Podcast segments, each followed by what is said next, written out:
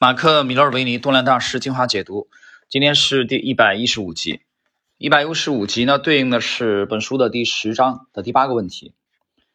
呃，你们如何才能知道自己的策略已经失效，或者说仅仅只是在当前的这个啊世道之下失效了？就是你的这个体系没用了啊！这个这个如何来判断？我们来看一下这个这个问题啊。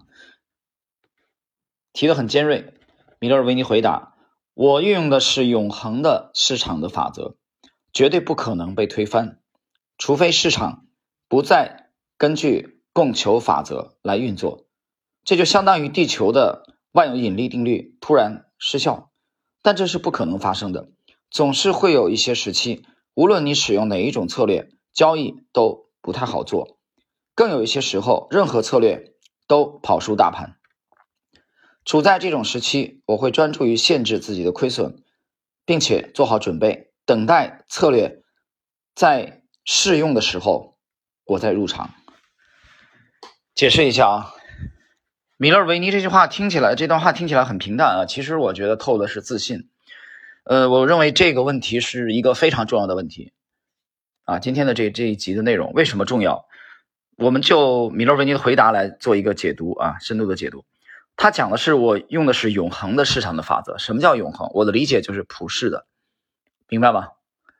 这个普世其实无论你在德国股市啊，那这个委内瑞拉的股市、俄罗斯的股市、中国的股市、美股、港股，全球任何一个资本市场都是适用的，所以是普世的、普遍适用的。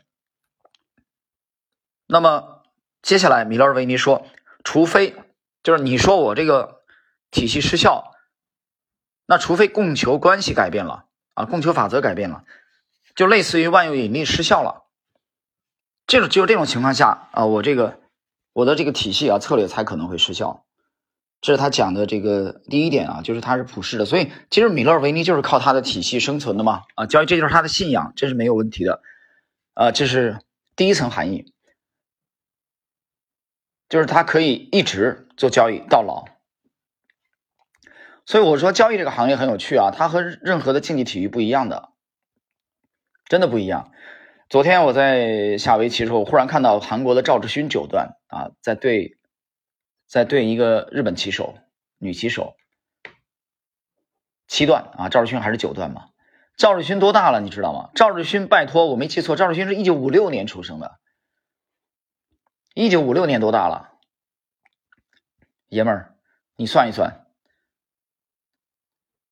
一九五六年，六十多岁了吧，对吧？将近七十了。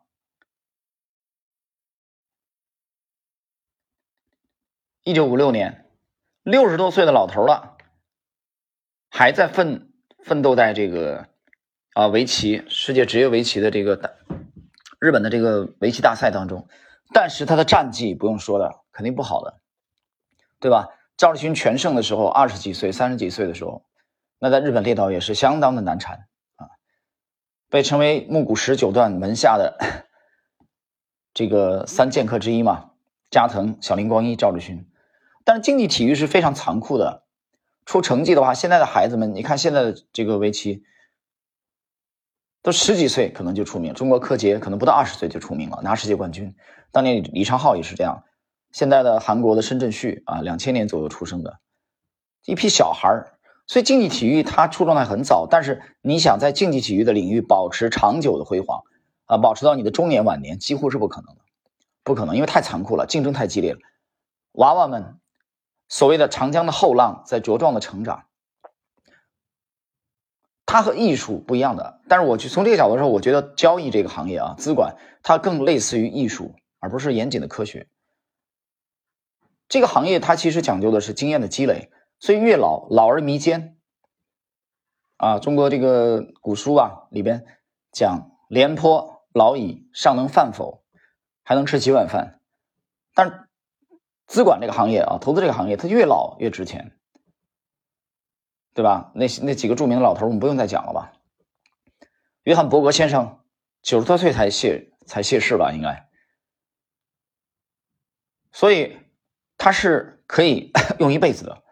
这是第一层含义。第二层含义呢，它。是不是所有的场合都这个大赚特赚的？不是的，米勒维尼这里也讲，就是有的时候啊，就是你不管用什么策略，基本上都无效的。市场很弱的时候，因为他的策略，你去研究米勒维尼策略，他是还是做多的嘛？做多就是你买进以后希望买涨的嘛，希望它涨。那什么时候他的策略失效？很简单，大势特别弱的时候，市场向下的时候，他策略肯定失效嘛，无效啊。无这个时候无效，并不代表它永远无效，明白吗？这是大势不好所导致的。这个时候谁的策略都无效，因为什么？因为这些策略都是做多的，多简单啊！市场加速向下的时候，明白吗？所以这个时候，米勒维尼讲，我要控制亏损，对吧？我不要着急入场，等我的这个体系在发挥的时候，什么叫在发挥？什么时候再适用呢？哎，一批做多的种子开始这个崭露头角啊，开始不甘寂寞的。浮出水面的时候，它又可以开始扣动扳机入场了，明白了？所以这是两层含义。第一层是普世的，不受地域啊、人种、肤色、市场的影响。第二种呢，就是在少数情况下，就市场特别恶劣的时候，加速向下大熊市当中，对吧？我举例子，你拿米勒维尼的策略去做多的嘛，对吧？你在美股一九二九年大崩盘。之后的两三年，你去做多在美股，你照样死，你会死得很惨，体无完肤。为什么？因为市场向下，加速向下，那个时候所有的做多策略都没什么用。你看最明智的是什么？离场，在场外，对吧？当然有一些胆大的勇者，那你就做空去。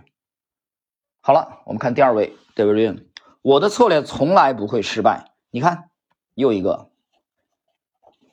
很自信，股市就是这么运作的。有些时候，价值型策略可能比较有利，甚至击败成长型的股票，但那并不意味着我的策略不再有效。市场最终将恢复到这个盈利成长的状态。解释一下啊，这个戴维瑞恩他的策略，戴维瑞恩他的策略其实呃脱胎于这个威廉奥内尔的策略，他其实主要是做成长股的啊，他做的是这个去。他用趋势的这种手法来做成长股，他不太去做价值股。当然，我他后来晚期的这个我没研究啊，他至少他早期是这样的。从现在这个论述我看也是这样的。所以上来就说我的策略不会失，从来不会失效，就我的策略会一直适用的。这个自信其实跟米勒维尼是一样的啊，这哥俩是风格是非常非常接近的。其实米勒维尼作为后辈啊，也研究过戴维戴维瑞恩的这个他的体系的。第三位。马克里奇二十，呃，不，第三位是张哥啊，张哥这个回答很简短。当股票连续突破失败的时候，我就知道趋势交易此时并不可行，市场显然已经过渡到整理啊疲软的阶段，这个时候应该出局，然后观望几个月甚至更久，直到趋势再度形成。张哥就没说他的体系啊是不是不会失效？那前面那哥俩都非常自信，说不会的啊，我的体系会一直用到老。这个里边的问题又呼应到了我们这第一章啊，就是我们整个这部书的，应该是前三个问题其中有一个吧，上来就问，那难道是第一个问题？我想一下，好像是，搞不好就是第一个问题，啊，就整个我们这部书的解读的第一集，好像就是这种类似的问题啊。我们看一下，呃，第一个就这部书整个的第一集啊的第一个问题。就是你们开始从事交易以后，是否从一而终的采用相同的交易方法，或利用同一种价格形态，或者你们的交易风格实际上是随着时间推移而改变的？啊，这是我们整个的这部书啊，这个圆桌交易员动量大师的这部书的第一个问题，也是我们这个音频的系列音频的第一集的这个问题，其实呼应了那个问题啊。那我记得当时的回答，米勒维尼说他在百分之九十五的呃这么几十年的。跨度里边，瑞恩和米勒维尼回答的意思是，百分之九十五，它的模型就没改变，没怎么改，它动的去改动修正的比例不超过百分之五，这就呼应了刚才他讲的是普世的，呼应了这个戴维瑞恩在我们这第十章第八个问题说的啊，我的我的从来不失效，只不过某些阶段表现可能没有价值型的好，对吧？因为价值型走强嘛，趋势型在调整，这很容易理解。啊，最后一位马克里奇二世。这是个两难的问题，你应该继续承受亏损或者弃权认输。我到目前为止的做法是试图务实的了解自己的交易，并且了解这个几率的法则如何不利于我，就概率的问题啊。所以，如果我在某一阶段取得一组交易成绩，而我有信心的认为这组成绩有统计的显著性，那么我会执行一系列的模拟，确认我的账户在当前的数学这个概率之下可能出现最大的亏损。如果我的账户后来出现的亏损比率法则所预测的，可能状态更糟糕，或者远远偏离统计的常态，那就意味着我当初所假设的胜算值得怀疑。这听起来或许很复杂，但真正的重点是，没有人会在账户盈余创新高的时候退出。对于哪一种程度的亏损是正常的，哪一种亏损显示你或你的方法出了问题，你必须懂得务实的区分两者。李琦呢，其实主要是从亏损的角度啊，用亏损的这个表现、亏损的这个盈亏比啊、概率，从数学这个方面、统计学，呃，来这个解决这个问题，就是他的策略是不是在当前的这个世道当下，可能失效或者部分失效啊？李琦是从这个角度来论述的。就本本集的啊这个问题而言，前两位米勒维尼和瑞恩回答的。啊，非常的坚定，也很自信。呃，我可以不太谦虚的说吧，我我懂他们在说什么，因为我知道他俩的结构啊。但是后两位就比较委婉啊，就没太直接回答这个问题啊，从侧面迂回迂回回答了这个问题。呃，瑞恩和李奇的这个体系我是知道的，所以我能懂他们在说什么。我可以负责任的讲，他俩他俩讲的是心里话，对吧？米德尔维尼甚至讲到了供需法则、供求法则。你供求法则，你读威廉奥内尔，奥内尔一直在供求讲供求法则。奥尼尔有一章还曾经用这个 服装店的老板卖这个红衣服和和黄衣服哪个畅销来说明。整个趋势派当中啊，这个供求法则是一个非常重要的，我觉得是一个信仰，其实就是一个信仰，因为它的体系脱胎换骨于此。啊，所以我我这点我是完全的理解，而且我也赞同他们的观点，就是作为一个这个方面的体系，它是普世的，但是某些时候，少数的时候，比如市场过弱的时候，或者说你的这个模型之外的啊一些股票走强，市场主流是他们的时候，这个时候你的模型看起来比较落寞啊，某一个阶段你的收益率肯定不太这个出挑啊，不是很出色，这个很正常。那这个时候你休息就好了啊，或者你忍耐一下就可以了。好了，我们今天的这一集啊，第一百一十五个问题的解答就到这里。